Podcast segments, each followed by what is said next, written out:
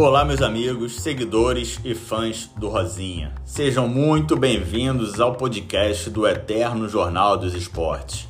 Aperte o play e curta histórias maravilhosas sobre craques do esporte e do jornalismo.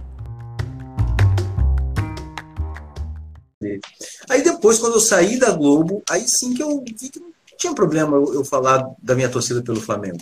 Porque quando você é repórter, e você vai é, cobrir todos os clubes e tal, é, tem duas, dois aspectos. Um é o aspecto assim do conteúdo mesmo, da sua abordagem. Todo mundo vai dizer, ah, ele está criticando o Vasco porque ele é Flamengo. Ele está falando isso porque ele isso. Ou o Flamengo jogou bem, ele só está falando porque ele é Flamengo. E a outra, a outra possibilidade é a sua pele mesmo, que às vezes você está, sei lá, você está em São Januário fazendo um jogo do Vasco, passa uma torcida organizada que te identifica como um torcedor do Flamengo e a sua pele ali está em risco. Então, ou estou falando do Vasco, mas enfim, qualquer outro, qualquer outro rival, assim, né? Quando você é identificado com aquele time, complica.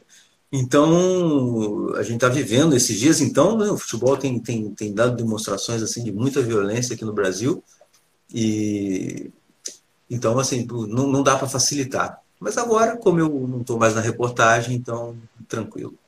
É, o Zico foi o grande ídolo da minha vida, porque eu pude ver o Zico é, juvenil.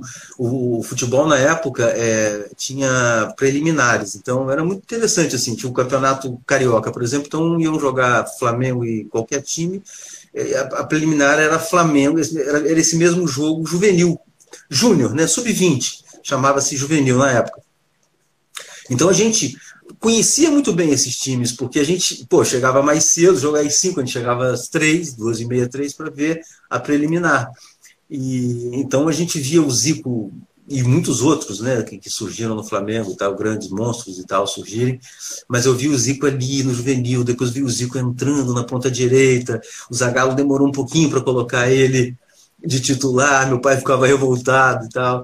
E, pô, e aí eu, molequinho, vendo, vendo, vendo, cheguei a ter um autógrafo do Zico, que eu perdi numa mudança, fiquei desesperado com aquilo, ele se mudou.